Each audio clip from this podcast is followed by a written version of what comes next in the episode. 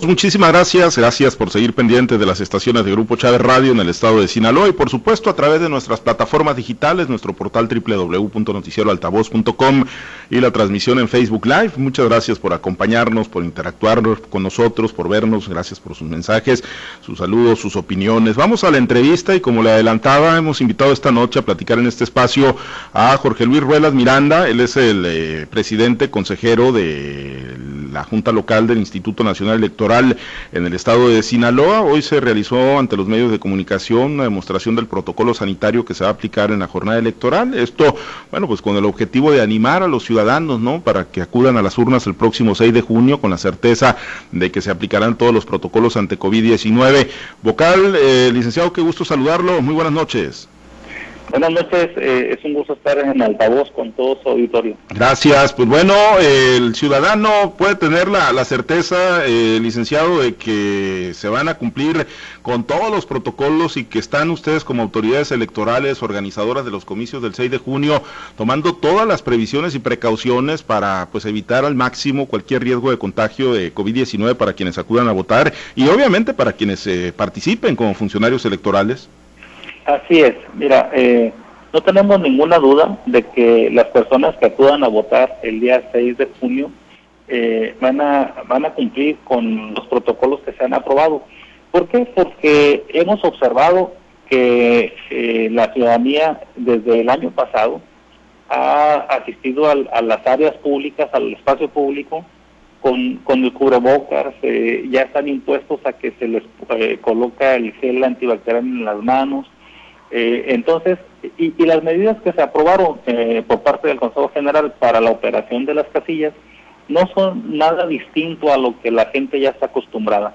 Eh, lo que lo que estamos pues lo que vamos a poner en, en, operación y demostramos hoy en el simulacro fue que primero vamos a mantener la sana distancia en las en los lugares donde se ubiquen las casillas va a haber señalas, señal, señalamientos eh, que eh, pues separen a las personas eh, un metro y medio una de las otras para que no haya contacto físico.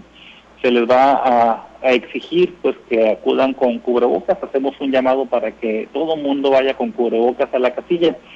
Pero en caso de que alguna persona lo olvide en su casa o en su auto y no quiera regresar, eh, en la casilla tendremos a su disposición algunos y, y pues le podremos proporcionar con el propósito de que dentro de la casilla todas las personas eh, tengan esa barrera.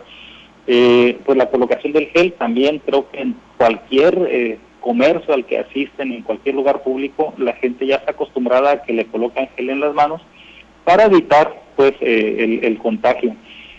las mamparas, los canceles en donde se emite el voto, vamos a eliminarles la cortinilla que tenían en la parte de atrás para que haya menos, menos contacto con superficies innecesarias. Eh, también estamos solicitando a las personas que pueden llevar, eh, que lleven su propio bolígrafo, lo pueden llevar, aunque en la casilla haya eh, marcadores de boletas, las personas no tienen que utilizar el que está allí y que, y que pues se comparta con otros electores, sino que puede llevar su propio bolígrafo para que no haya un contacto físico, pero en caso de que decidiera utilizar el que se proporcione a las casillas, a cada elector, eh, al, al, entregarle las boletas se le va a entregar una, una toallita desinfectante para que pueda hacer una limpieza del área del cancel y también de, de, la marcadora o del marcador de la boleta. Es decir, se han tomado las medidas eh, que consideramos o que nos han recomendado pues eh, un grupo de expertos en epidemiología que asesora al INE a nivel nacional para que el riesgo se disminuya al mínimo. Así que las personas pueden ir el día 6 de junio a votar con, con, la confianza de que les vamos a estar cuidando y nos vamos a estar cuidando todas y todos. ¿Tienen confianza de que no, no incida pues en el abstencionismo a la alta este, este tema del COVID-19, licenciado? De hecho, es lo que estamos buscando, que la gente salga confiada a votar. Y, y mira, eh, ya, ya lo hemos repetido en algunas ocasiones, no estamos inventando nada, eh, lo que se está haciendo es aplicar las mismas medidas que se utilizaron o que se aplicaron en los procesos electorales locales de los estados de Hidalgo y de Coahuila el año pasado, en donde ya después de, todos los estudios que se hicieron, se demostró que no hubo una alza en los contagios en esas fechas, en, esos, en estas dos entidades, y, y eso quiere decir que eh, las medidas que se adoptaron fueron eficaces. Así es que lo vamos a hacer ahora a nivel nacional y, y algunas otras, por ejemplo, te mencioné la mayor parte de las medidas que tienen que ver con los electores, pero también nuestros funcionarios y funcionarias de casilla les vamos a poner una doble barrera, es decir, además del cubrebocas, eh, se les va a proporcionar una careta de acrílico que, va a constituir una doble barrera porque ellos van a estar todo el día en la, eh, de la jornada electoral en la casilla y para evitar eh, o para protegerles de mejor manera se les va a proporcionar esa, ese instrumento. También eh, cada tres horas se va a, detener unos minutos la votación para que se saniticen, para que se purifiquen las superficies de las mesas, del cancel, todas las áreas que han sido utilizadas por los electores para, eh, pues también con esta medida disminuir el riesgo de contagio para las personas. Así que pueden ir a votar sabiendo que en el INE estamos pensando en, su salud y también en su derecho a participar. Todas estas medidas, licenciado, que, se están anunciando, estas medidas extraordinarias por la pandemia del COVID-19, ¿no comprometen la, seguridad, bueno, no, eh, la secrecía del voto o, la, seguridad, ¿no? También, eh, pues que se tiene que tener, ¿no? Obviamente, en, en cuanto a confiabilidad del voto que esté depositando el ciudadano. Eh, no, mira, eh, en este momento estamos capacitando a las presidentas y presidentes de las mesas directivas de casilla. Estas personas, presidentas y presidentes, son la autoridad en la casilla y van a supervisar desde la colocación del cancel hasta la colocación de la mesa y tienen la, autoridad para ordenar, para asignar espacios a las representaciones partidistas, de manera que el hecho de que no tenga una cortina por detrás del cancel eh, que, con este hecho no se viole el derecho o, la secrecía del voto. Se debe de colocar el cancel de manera tal que la persona pueda acudir y, y en su caso, pues con su propio cuerpo tapar el, el, eh, su boleta mientras está ejerciendo su derecho a votar, pero también se puede colocar de manera que no quede a la vista de las representaciones partidistas ni de ninguna otra persona. En el caso de precisamente la representación de los partidos, eh, licenciado, eh, ahí todos estos protocolos y pues eh, los elementos que, tengan que utilizar para la protección y para el cuidado, ¿corren a cargo de ustedes como autoridad electoral o los partidos se los tienen que proveer? No, los partidos tienen que proporcionarle la, protección a sus representaciones y, y, el Instituto Nacional Electoral correrá con, en conjunto con el Instituto Electoral del Estado de Sinaloa con, lo, con los gastos que ocasione por la protección del funcionariado de casilla y también de las medidas generales para los electores. En el caso de las eh, casillas especiales, eh, licenciado, ¿habrá protocolos todavía más extraordinarios o es básicamente lo mismo? Eh, los protocolos son los mismos. Seguramente allí necesitaremos poner más atención en la fila eh, porque ya al llegar a la casilla, eh, pues las medidas no pueden variar, eh, nada más que al ser unas casillas en donde regularmente concurre un mayor número de personas, seguramente tendremos que dedicar más personal y en su caso hasta pedir auxilio a las autoridades para que nos apoyen allí para ordenar en caso de tener grandes filas de, personas en esas casillas. Eh, para lo que es el cierre de la jornada, licenciado, que tiene que ver, bueno, pues con el conteo de los votos, donde, bueno, pues se van pasando de mano a mano eh, las boletas, eh, que tiene que ver también con el traslado y la movilización de los paquetes, ahí cuáles son los protocolos que se estarán implementando.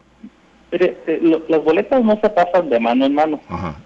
quizá haya algunas prácticas eh, que no están en la ley y que en algunas en algunos lugares quizás se estén practicando, pero en realidad lo que establece la ley es que al concluir la votación eh, los escrutadores van a van a eh, ordenar los votos por partido político por, por partido político y candidato para después hacer el, el, el cómputo.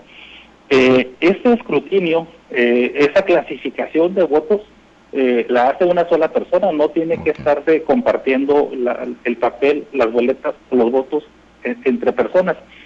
Y sí, desde luego que cuando estén contando, cuando estén revisando los votos de determinada fuerza, seguramente se querrá acercar para corroborar que, se contabilizan bien sus votos, pero, pero creo que eso se puede hacer de manera muy ordenada eh, sin, sin, sin tener que eh, compartir pues documentación entre unos y otros. Presupuestalmente todo lo que se va a requerir para la jornada electoral en materia de, protocolos, de cumplimiento, de, sanitización, todo está ya cubierto, eh, licenciado. Ya lo sí, todo está, todo está. De hecho, estamos en el proceso de, adquisición de esos bienes eh, y, y, pues en cada entidad federativa, eh, eso hay que decirlo también, se cubrirá por partes iguales por el Instituto Nacional Electoral y por el Instituto Local que corresponde, en este caso, el Instituto Electoral del Estado de Sinaloa.